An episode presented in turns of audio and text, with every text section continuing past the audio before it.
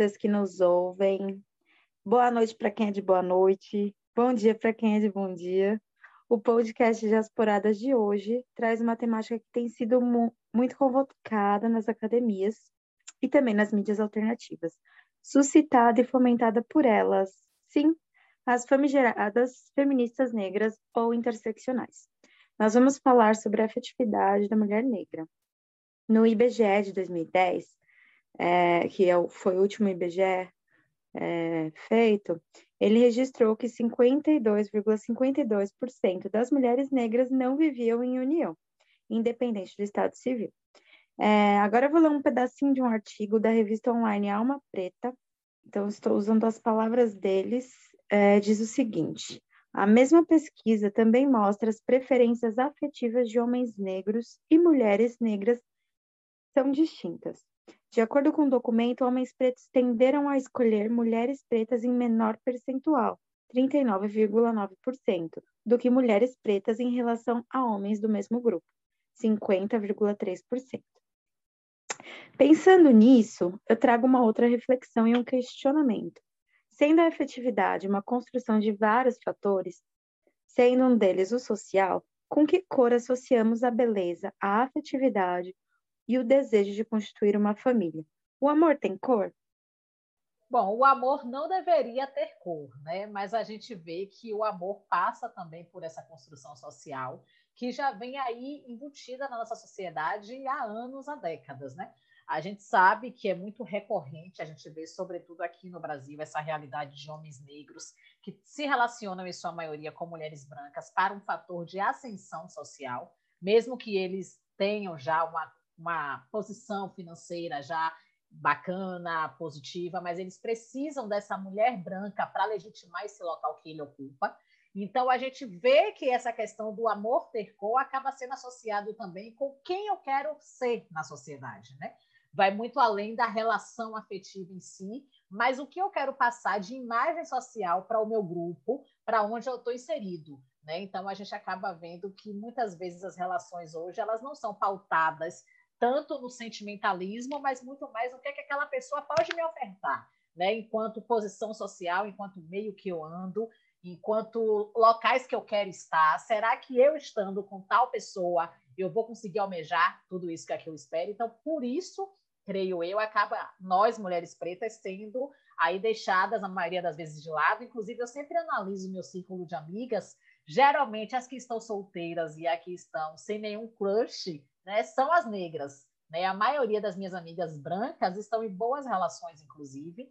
Né? Geralmente não estão com caras escrotos, são caras que valorizam elas. Não que esses caras estão com elas por conta dessa questão que eu trouxe aqui um pouco antes, né? Da questão de estar em um patamar social. Mas são pessoas que conseguem se relacionar e estarem bem afetivamente mais fácil do que nós que somos negras, né?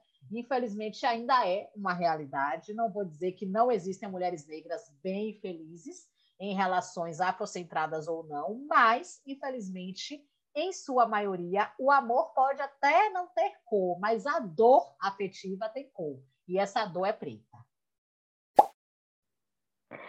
Eu não posso concordar mais com a Ana Lu. Ela foi perfeita em suas palavras. É, eu, como mulher preta que vive fora do Brasil, eu consigo ainda linkar um pouco, né, comparar um pouco da minha realidade enquanto mulher preta em busca de um relacionamento, tanto no Brasil quanto aqui na Europa, em específico aqui na Irlanda.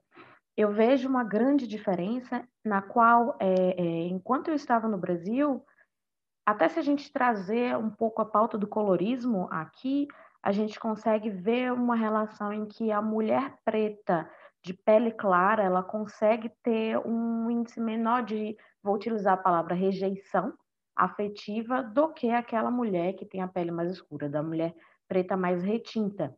É, enquanto existe a fantasia de que a mulher negra no, no universo exterior ao Brasil, ela é objetificada também, né? Então, a gente acaba é, é, virando um objeto é, de ideia até sexual, eu diria, né? um fetiche, no qual muita gente diz: ah, fulana de tal no exterior, aqui ela não é bonita, mas com certeza lá no exterior todo gringo vai querer. Que aí é a ideia é, é gerada na cabeça desse, desse mito que a gente tem muito no Brasil de que a mulher negra, seja ela qualificada como um ser não bonito, baseado no padrão brasileiro, né, de beleza, no exterior ela vai ser tida como um ser exótico e aí qualquer gringo do olho azul loiro vai querer, né? E, e aí a gente traz novamente a ideia de objetificação da mulher preta, né? A gente não é tida tanto como um objeto de valor. Vou continuar utilizando a palavra objeto aqui é, no Brasil, porque como a Ana Lu falou, uh, a gente é tida, a mulher ainda é tida como uma companhia que vai trazer algum tipo de ascensão social. Então, a sociedade brasileira ainda vê a, a entidade casamento, a entidade relação, como um pilar social. Não que ele não seja, mas eu não acredito, pessoalmente, que a entidade relacionamento sirva apenas como um status social. Existem vários outros fatores humanos né, é, é, a, que podem ser avaliados em torno de um relacionamento a dois. E aí a gente traz, inclusive, para relações é, é não binárias e de diversos outros gêneros é, é, e, e, e sexualidades. E eu completo, e Ana Lu, você foi maravilhosa. Acho que eu vou usar essas palavras, vou escrever um livro. Mas é, quando a gente pensa. Me acredita, nosso... tá, mana? Ribeiro Ana Lu 2021. Eu não vou te bloquear. Aí. brincadeira, brincadeira. Vocês estão vendo amiga. que é um caso de plágio, né, gente? Você foi maravilhosa. É, eu penso mais, eu penso que é, quando a gente pergunta se o amor tem cor, eu falo do amor próprio. Eu começo com amor próprio, que hoje eu tenho 35 anos e o momento de autoaceitação aconteceu em talvez dois, três anos de o reflexo que eu via no espelho, eu aceitar, achar que é bonito, achar que eu sou maravilhosa, achar que eu posso, que eu consigo. Então, o amor ele tem cor, gente, porque nós como mulheres pretas a gente cresce, eu cresci é, ouvindo que eu ganhei uma vez na escola como menina mais feia da sala. Ainda bem que, enfim. É, e cresci com isso e por muito tempo eu fiquei com isso na cabeça, achando que eu não merecia, que todo mundo namorava, exceto eu, porque eu não era bonita e eu não era digna de ser amada por causa da minha cor. Então, é, é muito louco a gente pensar nisso e a hipersexualização, como a Sara já falou, como a Vitória falou, desculpa, é louco quando você. Eu costumo brincar que eu falo que eu sou a loira do Brasil, mas é só uma brincadeira, porque mesmo assim, eu sendo negra, retinta, morando fora do Brasil, é, ainda sou hipersexualizada. Então, fica aí o questionamento, gente. O amor tem cor? Eu acho que tem. E a gente sabe quem está ganhando nesse time. É, eu, que violento isso, né, Lídia? Que você trouxe essas violências que a gente passa. E pensando nessas violências, é, me até uma questão dessa do público e do privado, né? O quanto que o afeto à mulher negra ele é relegado, ele é colocado no campo do sigilo, né? Ah, é só quem nunca teve aquela primeira experiência ou aquela experiência que você ficava com um cara e tipo nunca te assumia, sabe? Aí de repente depois três de anos com o negro e quando eu falei, ah, vamos nos assumir, você tá louca? Então, é muito, né? É, você não é assumida, você fica no sigilo, ou você é a mulher cobaia para as primeiras experiências sexuais dos caras, né? E aí, depois de um tempo, você vê o cara tá namorando com outra menina, você é a menina que é para as primeiras experiências sexuais, mas a menina para ele namorar e assumir é uma menina branca, né? Então, isso assim, a grande maioria das meninas negras tem experiências nesse campo, assim, né, com situações parecidas. Inclusive, é, para fazer esse podcast hoje eu estava lendo algumas coisas e existem pesquisas assim e livros de mulheres negras falando experiências assim, que é comum no campo, né, das meninas negras viverem isso, né, e lidarem com essa situação. E por isso que eu acho muito legal essa frase, né, ame sua preta em praça pública, né? Porra, beija sua preta em praça pública, assuma tua preta em praça pública, isso é muito importante. É, eu queria que vocês comentassem né, dentro do que a Lídia falou, sobre experiências rapidamente, porque a gente tem muitas perguntas ainda, mas que vocês falassem sobre essas experiências de auto-amor, autoaceitação, ou a falta desse auto-amor, né, porque, né, como a gente sabe, a violência colonial provocada pelo sistema da supremacia branca, ela afeta a nossa forma de dar e receber amor, inclusive para nós mesmos, né.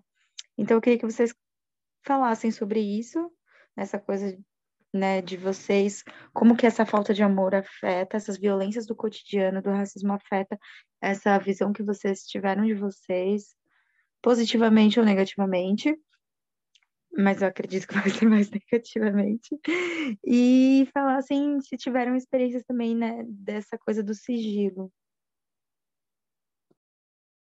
Engraçado, quando você falou do sigilo, Sara, eu me lembrei na hora da música do funk, né? se arrumar um baile, vai rolar resenha, tudo no sigilo, tudo no esquema. e realmente é isso, mas isso do sigilo, eu não digo nem tanto assim, mas uma coisa que para mim foi bem violenta assim, é porque acho que Vitória até lembra, sempre quando eu era muito mais nova, né, na adolescência e tal, passava sempre minhas férias no interior, né? E a gente tem certos interiores aqui na Bahia que a galera se acha branca, às vezes não tem um real no bolso, mas se acha branca classe A, só por ser branco, sacou? E o meu interior em questão tem muito isso. Só né, ter a, a pele galera... um pouquinho mais clara, né? Exatamente. Tanto que quando eu ia para lá, as minhas colegas da mesma idade, elas olhavam o meu salto para ver qual era o salto que eu não ia usar, porque eu não venho de Salvador, entendeu? Então, assim, é, era nesse naipe. E aí eu sempre ia para as mesmas festas com as meninas, eu super arrumada tanto quanto as meninas. Todas as meninas ficavam com alguém e geralmente a Ana Lua ficava com ninguém. Só que naquela época, obviamente, eu o quê? 13, 14, 15 anos, né? Nada de consciência racial, enfim, sem entender esse mundo que vem, que está imposto, né, e dado para gente eu via como uma coisa natural, eu ia para a festa para me divertir, então ficar ou não ficar com alguém não seria o X da questão, né? Mas aí hoje, né, no processo de terapia, no processo de me entender, no processo de me analisar e de ver todo esse entorno de questão de racismo, preconceito, afetividade, não afetividade, eu comecei a rememorar tudo isso e ver como desde novo a gente já vê como as meninas negras são deixadas de lado. Né? Sempre, se você estiver no ambiente com uma menina branca ou com uma menina com um tom de pele um pouco mais claro que o seu, você vai ser deixada de lado. Não Você é jeito. do fim de festa, né? Passou da meia-noite, não pegou é. ninguém. E olha lá, e olha Posso lá. falar uma coisa? Eu sempre Oi. fui a engraçada do grupo, porque eu ficava assim: se eu não vou conquistar ninguém por, pela minha cor, eu vou conquistar pela graça. olha que nível. É sempre buscando alternativas, né, Lídia? E aí aquela coisa, não é uma coisa assim escrachada, tipo, fulaninho falou que não me queria porque eu era negra, mas é uma coisa que você vai olhando no redor e você vai juntando as peças do quebra-cabeça, né? Porque que todas as minhas colegas que são brancas, que são minimamente mais clarinhas, todas conseguem alguém, conseguem se acertar e eu não, né? E é nisso que a gente vê aí uma leva hoje de mulheres negras aí precisando de terapia profunda, acho que Sara sabe muito melhor do que a gente isso, né? Por conta dessas questões, por conta de terem sido ao longo da vida deixadas de lado. Ana Lu, né? inclusive, eu me incluo nesse grupo aí. Né? No momento Exatamente. eu faço terapia voltada para questões de relacionamento. Exatamente. E para mim o pior de tudo ainda é quando Lídia, por exemplo, traz a realidade dela de um relacionamento afrocentrado e que ela passou por traumas tanto quanto. Não, nem é todo. Cara... Nem todo relacionamento de dois negros é afrocentrado, né? É, a gente acha que vai ser, né? Mas a gente não sabe a desgraça que vai vir, né? E aí, enfim, então, o que mais me, me, me questiona né, em relação a isso foi quando eu startei, né? Para hoje em dia, inclusive, não tem muito tempo isso não, quando eu estartei para essa realidade de adolescência. É uma coisa que já tem tempo, mas hoje eu consegui analisar o cenário e entender, porra, aquilo que eu passei já foi fruto dessa sociedade racista que não vê mulheres negras para serem amadas e queridas e desejadas. Né? E tanto quanto segue aí até hoje, de tipo, acredito que vocês ouçam isso, mas eu escuto sempre, poxa, Malu, você é tão legal, você é tão inteligente, você é tão alto astral, por que, é que você tá só? Aí eu olho e falo, então, né? É, todo mundo aqui tá solteira, né? Entendeu? Exatamente. Todas nós solteiras. Entendeu? Então, assim, é aquele cenário. A gente nunca é boa o suficiente.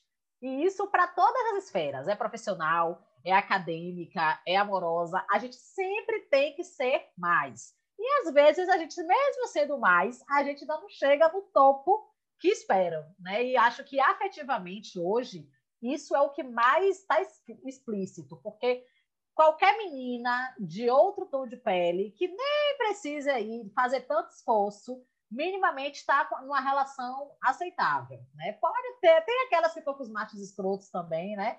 Que tem macho escroto de tudo que é forma, mas minimamente as meninas conseguem estar em relações que elas querem estar. E no nosso caso é totalmente diferente. Por melhor que a gente seja, enquanto mulher, enquanto parceira, enquanto profissional, decidida, bem resolvida, feita na vida, que faz terapia, que se cuida, mas a gente não acha alguém bacana. E é, isso é, assim, unânime nos meios e nos grupos que eu frequento. Adicionando a minha experiência a Diana Lu, é, eu passei pelo mesmo que a Lídia citou. Eu, quando muito jovem, não vou lembrar, lembrar exatamente agora a idade e qual era a série, mas eu passei pela mesma brincadeirinha de escola, da história de quem é a menina mais bonita da sala quem é a menina mais feia da sala. Né? Então, eu já fui colocada também como uma menina mais feia da sala.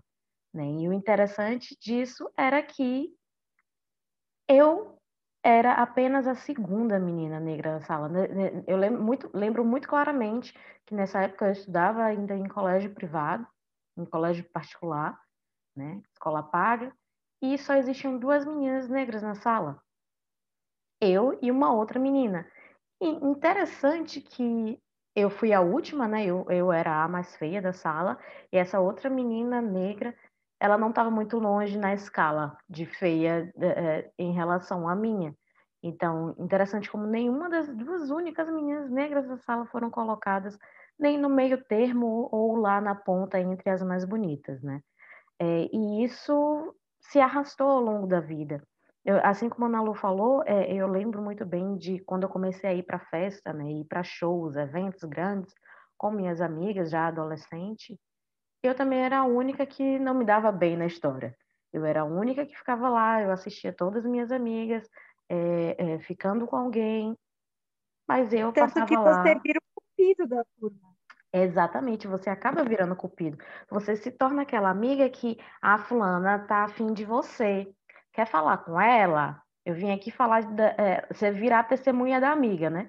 Você vai levar lá a ideia pro boi. Ah, fulana tá afim de você, você quer ficar com ela?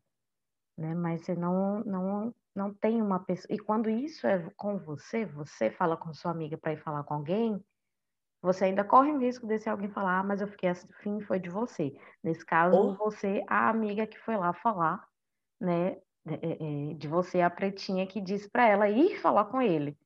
Né? E, e é, é, isso acontece muito, muito mais do que vocês aí ouvintes podem imaginar. Se você não é uma mulher negra, preste muita atenção em tudo que vai ser discutido aqui, porque são quatro mulheres negras de diversas tabelas de cor. A gente brinca que a gente é quase o arco-íris preto aqui. E, é... Amei, eu sou o último tom. a Sara é o primeiro. Você é a carniça, Fala assim. Hum... E aí, é, o interessante é que, mesmo morando fora do Brasil, né, vivendo a realidade exótica que tão é imaginada no Brasil, ainda assim, nós três aqui estamos solteiras. Cada um por seu motivo, mas acreditem vocês aí, ouvintes, a gente ainda passa muito pela fetichização do, do, da mulher negra e brasileira, né? Porque ainda tem o fator de ser mulher brasileira aqui fora que pesa.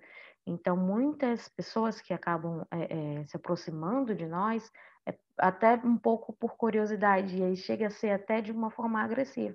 Nossa, mas você é uma mulher brasileira e preta, você deve ser quente.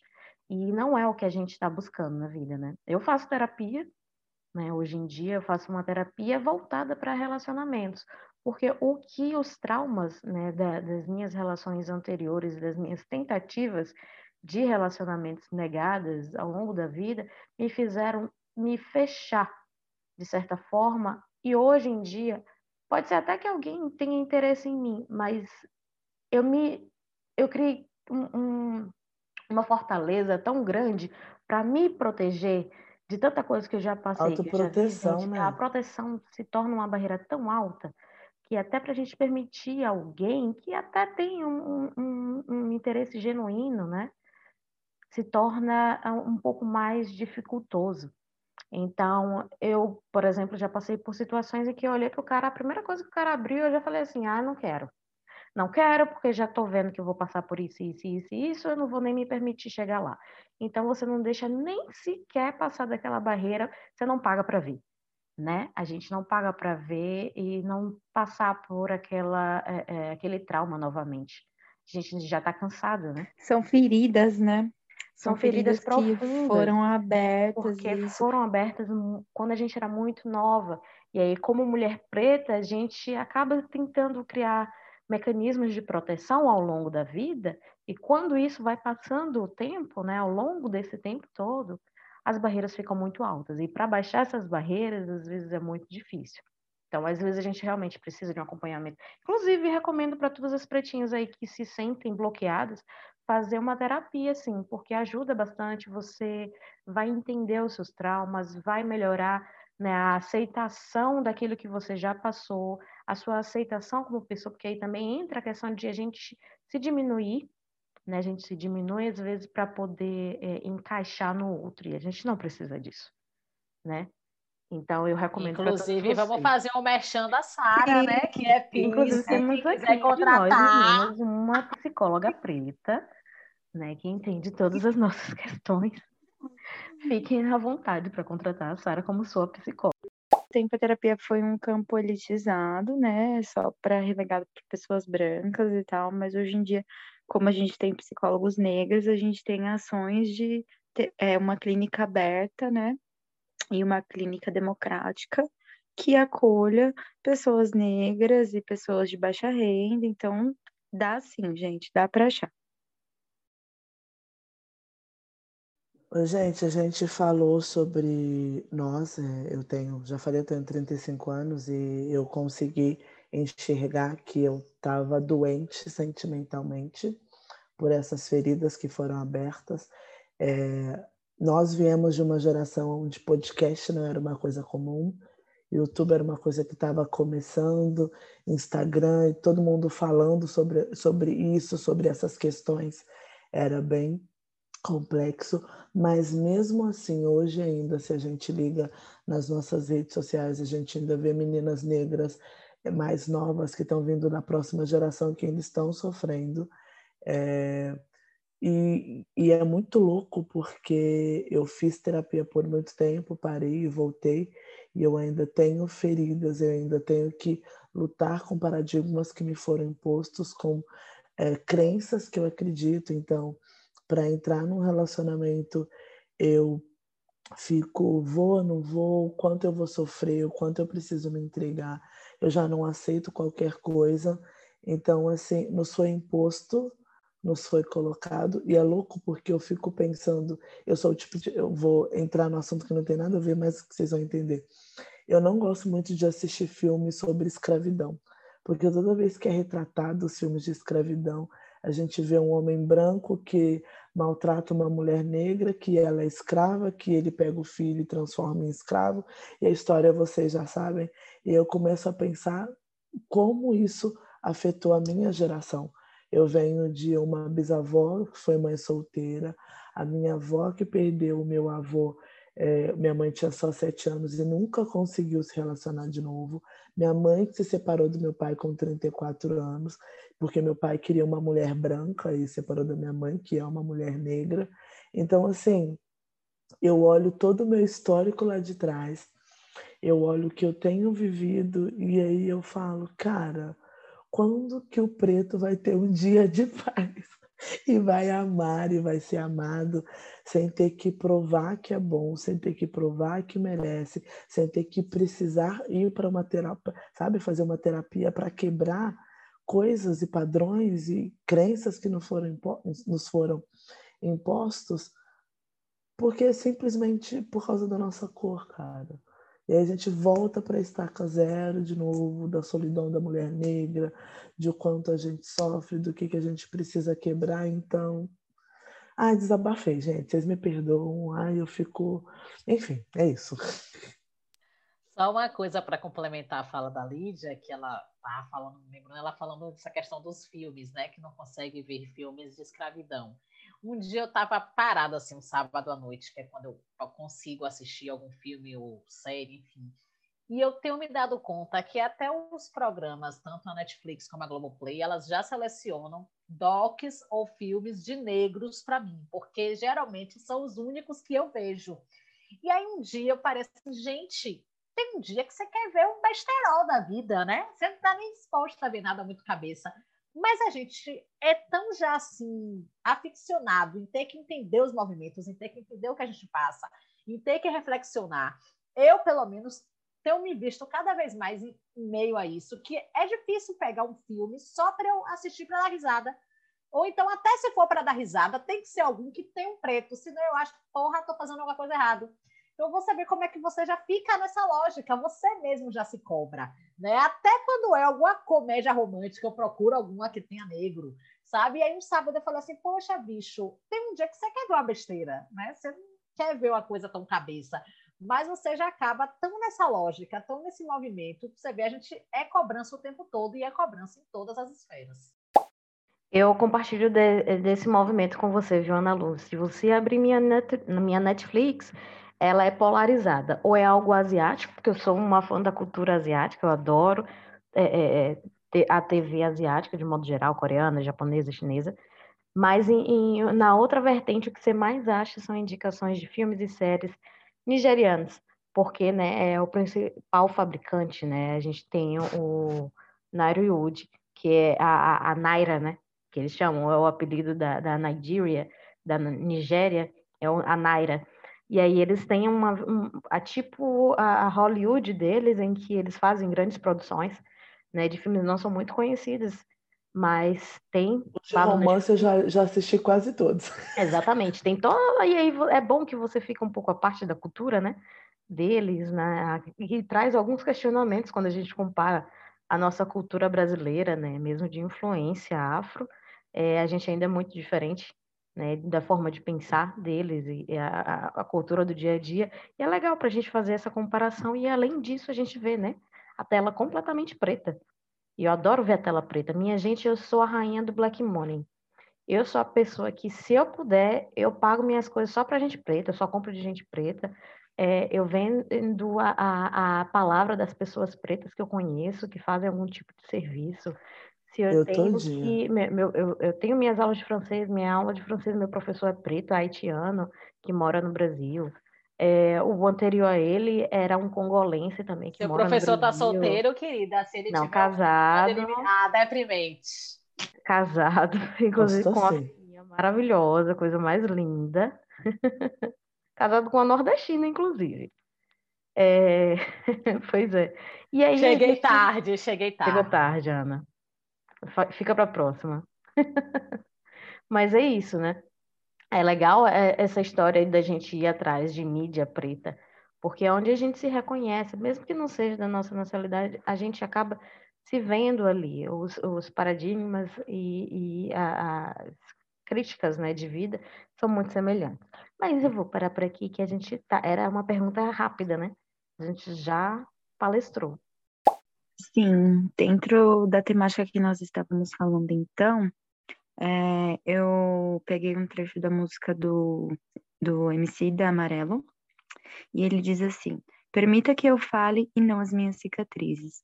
Elas são co coadjuvantes, não, melhor, figurantes que nem deviam estar aqui. Então, acho que quando a gente fala das nossas feridas, das nossas cicatrizes, das violências que nos assolaram, a gente é, não deixa que elas falem por nós, né? E aí a gente toma consciência disso e, e aí a gente faz alguma coisa com isso, né? A gente se cura, né? A gente tenta curar essas cicatrizes ou, ou colocá-las como figurantes dentro da nossa história pensando em tudo isso que a gente está falando sobre é, aqui, né, que é sobre amor. Então eu li Bell Hooks agora, que é uma autora negra, norte-americana, maravilhosa, super recomendo. O livro dela, Tudo sobre Amor, ela fala assim: quando nós mulheres negras experimentamos a força transformadora do amor em nossas vidas, assumimos atitudes capazes de alterar completamente estruturas sociais existentes. Assim, poderemos acumular forças para enfrentar o genocídio que mata diariamente tanto homens, mulheres e crianças negras. Quando conhecemos o amor, quando amamos, é possível enxergar o passado com outros olhos. É possível transformar o presente e sonhar o futuro. Esse é o poder do amor. Então, para Bell Hooks, o amor, ele tem esse, essa prática do amor, né? Ela não fala que o amor é um sentimento, o amor, ele é ação, né? E aí ela fala que o amor são vários ingredientes, é cuidado, é carinho, é o afeto, é... é ela coloca muitas coisas enquanto amor, e é uma escolha. Ela falou que amor é uma escolha, é uma ação. E aí, pensando nisso, eu queria que vocês me falassem, né, nossa, caminhando para o final, a nossa última pergunta, é, o quanto que a prática do amor, o entendimento da prática do amor nas nossas relações de família, amizade ou com parceiro sexual pode restaurar, né, inclusive com nós mesmos, né, como a gente falou, né, do amor próprio, pode restaurar e, e ajudar a gente a lidar com, com essas feridas. Hoje eu vejo muito esse movimento de restauração quando a gente vê grupos né, de ajuda de mulheres, né, sobretudo de mulheres pretas, a gente vê muito nos estudos da Carla Cotirene, principalmente quando ela fala das questões interseccionais, como é importante que a gente entenda as dores de ser mulher, mas também as dores de ser mulher preta, né? que são coisas que realmente passam por vias um pouco diferentes.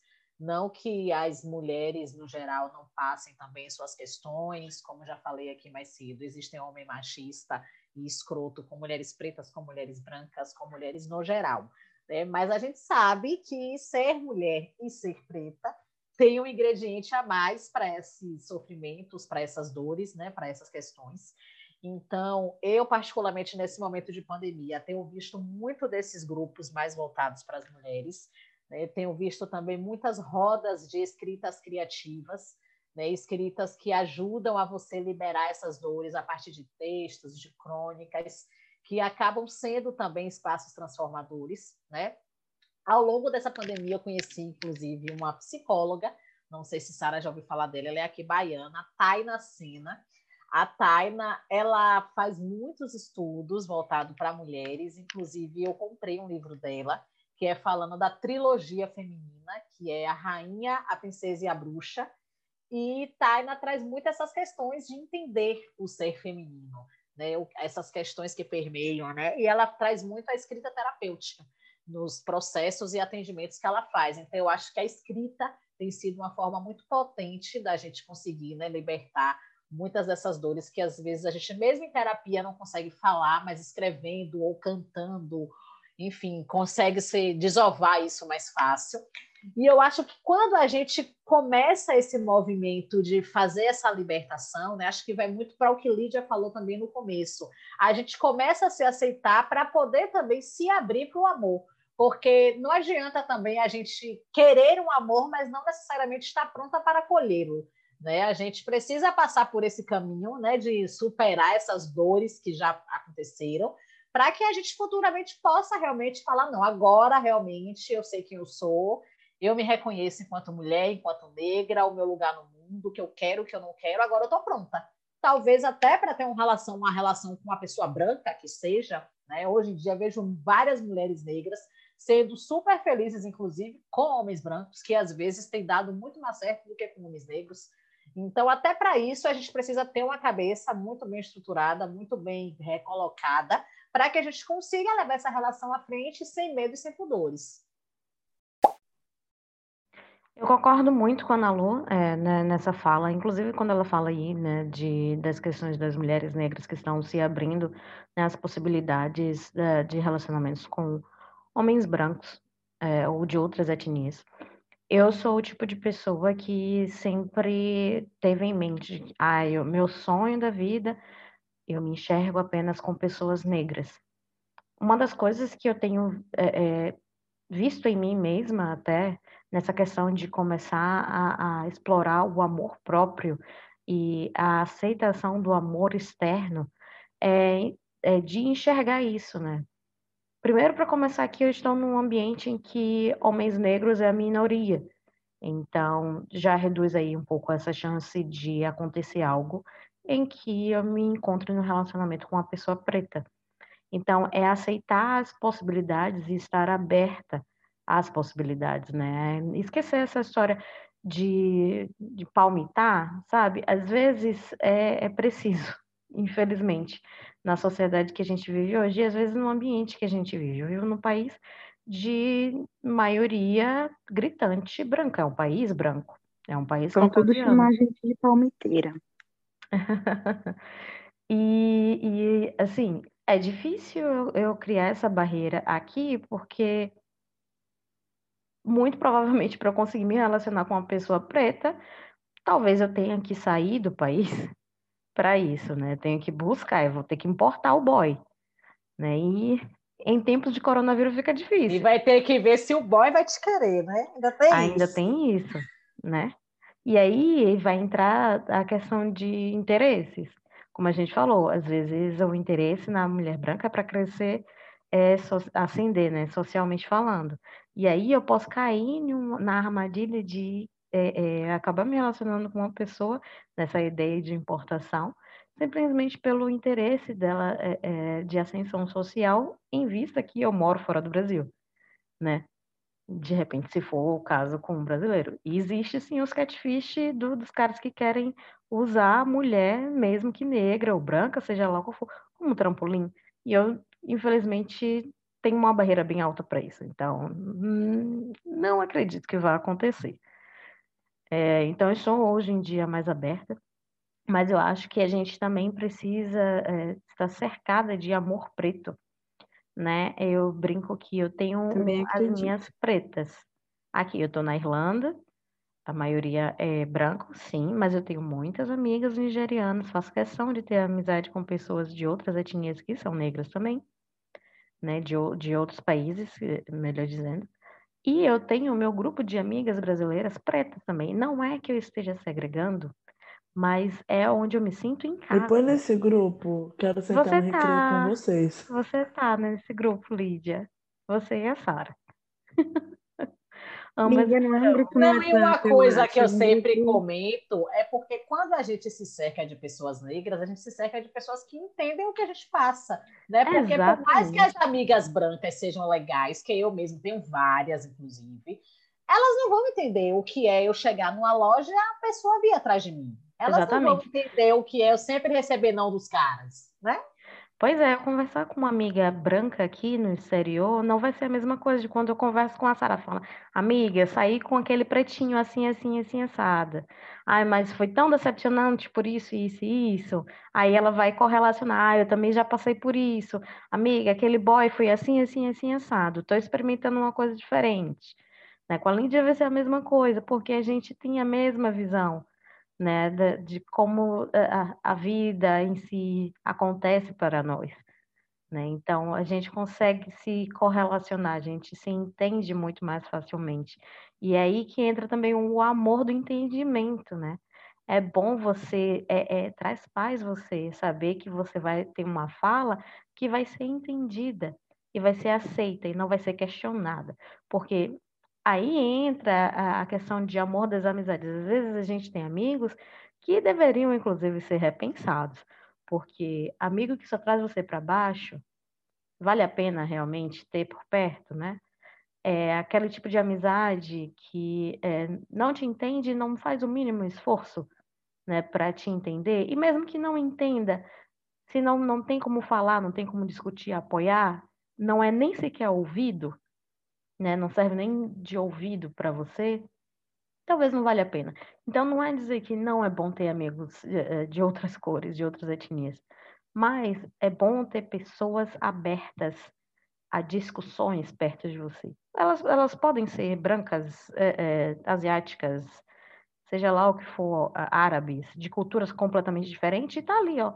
Não, legal que você trouxe essa pauta, eu não entendo, eu não vivo, mas eu tô aqui aberto para te escutar e te acolher, mesmo assim. Então, essa forma de amor que você fala, é, é, Sara, né, baseada no, na, na, sua leitura aí, é, é muito interessante que, às vezes, amor romântico não é tudo que a gente precisa. A gente precisa de todos os outros amores. Amor de amizade, né? Isso que a gente está construindo aqui, né? Também, né? É importante. Pra e o amor suporte. é um ato Eu não amo a Lídia, não, gente. Mas, Ana Lu, claro. eu te amo. Isso. Para de mentir, Lídia! Amor é ato político, né? Exatamente, amor é um ato político. Concordo Se você dá amor para pessoas que são privadas de ter amor, que na sua grande maioria são pessoas negras, você está curando, né? Transforma então, é importante você avaliar quantos amigos negros você tem, né? Com quantas pessoas negras você já se relacionou? Eu tenho uma amiga preta que falou: Ai, nunca fiquei com pretinhos, pretinhos não me querem. Será? Será? Você já deu chance? Você já foi atrás? Ou você só gosta de homem padrão? Que é o homem E branco? aí que entra, se você tem uma amizade preta, que você entra numa discussão como essa, a pessoa vai te trazer os questionamentos que talvez você não vai ter levantado por outras pessoas que não sentem, né? Que não estão inseridas no mesmo grupo que você, né? É, Sim, e, e a gente, eu e a Vitória, a gente tem uma amiga em comum aqui, uma pretinha, que ela dizia pra gente eu... que só ficava com homem branco. Aí a gente começou a questionar, eu de um lado, Vitória do outro, pronto. Agora a menina pensa em ficar com homem preto. É você, sabe? né, Lídia? Tô calada. Não, não, não é Lídia, não. Mas deixa eu, vou pegar minha parte aqui, deixa eu falar uma coisa para vocês que é muito louco sobre isso. É, o meu pai agredia minha mãe. Meus pais são primos, tá? Eles são negros e ele agredia minha mãe. E aí eu comecei, a gente nasce, cresce aí, tá? Frequenta a casa da amiguinha. E eu tinha uma amiguinha branca que morava na esquina da minha casa, que eu vivia na casa dela. E o pai dela era maravilhoso com a mãe dela. Como que você constrói isso na cabeça de uma criança? Eu achava que o homem preto agredia a mulher preta, mas o homem branco não agredia a mulher branca. Então eu cresci com a imagem de que eu queria namorar um homem branco, porque eu não queria sofrer as agressões que a minha... olha que loucura que a minha mãe sofria dentro de casa. Tive vários relacionamentos, alguns interraciais, outros é, é, relacionamentos afro. E, e, o mais louco é que no, nos meus relacionamentos negros foi onde eu mais sofri. Um não me assumiu por três anos, o outro falou que só queria sexo, e aí, ah, gente, a história continua. E aí, de novo, eu voltei para estaca zero, de caraca, é, isso não, aquilo não e aquilo não. Então, assim, é, além de termos é, uma estrutura da sociedade, é, de sofrermos isso na nossa pele, de sofrermos porque somos negras, eu volto a dizer sobre a solidão da mulher negra, a gente ainda vem com isso, eu vim com isso dentro de casa. Então, assim, para eu quebrar, foi necessário muita terapia, apesar de que eu gosto de um relacionamento afrodescendente, a galera vai me matar. É, hum. mas... Não, amiga, eu acho que o homem, é importante a gente ver que o homem negro também, o homem negro, ele sofre violência policial, é, o homem negro, ele é uma, a maioria nos presídios, né? Então, o homem negro, ele tem que ser sempre forte, tem que ser duas vezes melhor, Sim. não pode chorar. É, e essa mesma questão do fetiche machão, sexual, tem que botar pau né? na mesa, tem que comer todo mundo, tem que ser violento. Então, a gente tem que ter essa compreensão também o quanto que o racismo ele atinge o homem e a mulher. E a criança preta. E tá todo mundo fodido, entendeu? A gente tem que se curar, só o amor vai fazer isso. É, mas é, eu finalizo só com uma frase que eu sempre digo para as minhas amigas, que muita gente me questiona, ah, você é bonita, você é inteligente, você é engraçada, porque você tá solteira, você, você não tá saindo. Não, você tá fazendo alguma coisa errada, não, você tá pegando. Você tá escolhendo demais. Aí... Uhum, você tá andando nos lugares errados, tá andando com muito viado, porque eu ouço tudo. E aí. por aí vai. E Ai, por nossa, vai. eu também, viu? O que e eu escuto assim, aí... Vitória, você tá andando nos lugares certos? Você talvez esteja Mas muito fechada. Certo, gente, gente, às vezes a gente não tá muito fechada. Tem lugar não certo? É nem isso. Não tem lugar certo, né? Não tem homem certo. Não é? Existe... Mas aí eu finalizo. Desculpa, pode falar, Vê. E, e, tipo, por exemplo, eu escuto muito isso.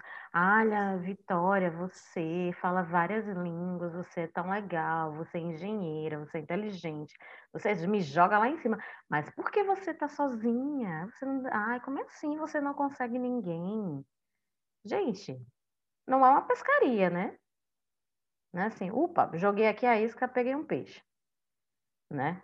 Não é por aí. Eu só, deixa eu só finalizar. Eu finalizo é, dizendo, usando a frase que eu uso para todas as minhas amigas quando elas questionam. Não é porque sozinha que eu estou desesperada. É, eu não quero, eu quero o máximo, eu não quero o mínimo. Eu quero ser amada como eu sei que eu posso amar. Então a gente vem. Eu não quero aceitar qualquer coisa na minha vida só porque eu preciso provar para uma sociedade, uma parcela de pessoas que eu consigo encontrar alguém e eu posso ter um relacionamento. É, eu quero o mínimo que é ser amada. Então, assim, se não pode me oferecer isso, excuse, meu amor. Enfim, gente, é isso. isso mesmo, arrasou, amiga. E tem agora, as pessoas têm falado, né, sobre a solidão da mulher inteligente. Então, se a gente sofre duas vezes, né? Solidão da Ah, pronto, eu tô lenhada. Agora eu tô solidão eterna, então. É, vai ser complicado. É, eu vou finalizar, então, com um poema da Maya Angelou. A Maia é maravilhosa. Quem nunca leu, pelo amor de Deus, leia. Tem um livro dela que eu acho que é o mais famoso, é, é Sei Porque o Pássaro Canta na Gaiola, alguma coisa assim. Eu talvez esteja falando o título errado, mas é Pássaro na Gaiola. Alguma coisa Pássaro na Gaiola. É muito bom o livro, ela conta a história dela, é uma autobiografia, sofreu abuso, sofreu várias coisas, e já foi tida assim, porque ela é uma mulher, como uma mulher negra feia. Por quê? Ela é uma mulher negra, de pele retinta, com aquele dia, diástoma que chama? É diástole? Como que chama, gente? Diástole. Isso, que o dentezinho é separadinho, né? E aí ela fala que, que já sofreu muito racismo, enfim. E ela tem uma história de superação muito boa. E esse poema. Só uma vírgulazinha aqui, só um adendo, é, é, Sara. Eu também tenho a, a, separaçãozinha entre os dois dentezinhos da frente, é uma característica negra. Né? Isso, Isso é um, um, uma é característica genética negra. Então, se você vai lá para a África, você vê várias mulheres negras com essa separaçãozinha entre os dentes. Então, na verdade, o que é visto como algo feio deveria fazer parte né, da beleza negra. Sim. E aí ela conta. É muito bom esse livro, gente. Apenas leia. Enalteção Maia. E aí eu vou ler então para vocês o poema, vou tentar interpretar aqui, vou tentar incorporar Maia, porque todas nós deveríamos ser Maias. É, o nome do, do poema é Ainda Assim Eu Me Levanto.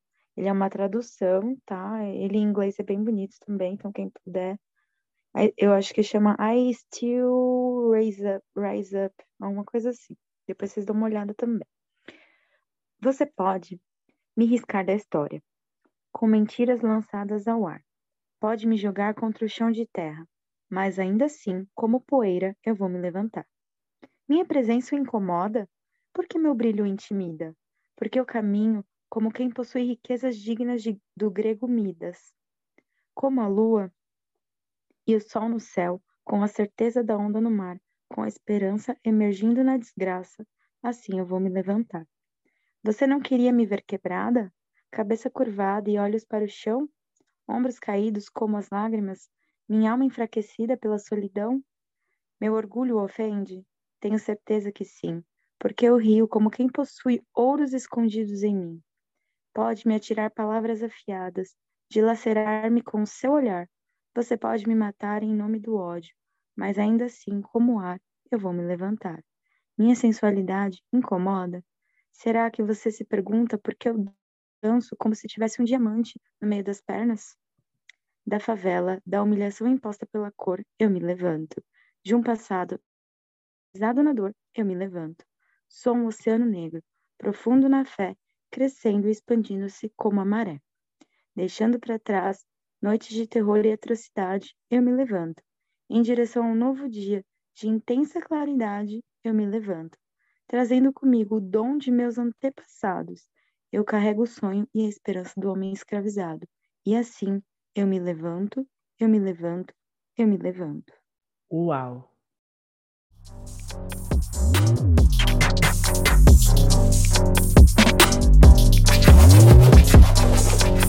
Thank you.